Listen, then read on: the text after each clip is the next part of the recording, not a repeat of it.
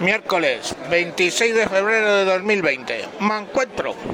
Me encuentro con muchas ideas para solucionar el desequilibrio de las pensiones. Veremos. Tenemos una población muy grande de abuelos.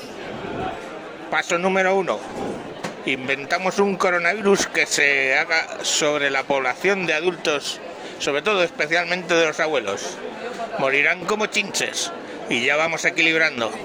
¿Hemos solucionado el problema? No, hay algún cabrón que quiere sobrevivir. ¿Cómo lo solucionamos? Sacamos una ley de la eutanasia y que sean los hijos para heredar los que solucionen el problema decidiendo por ellos.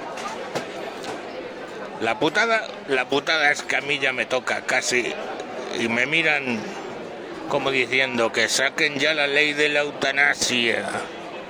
Hala, hoy cortito. A tomar por culo. Adiós.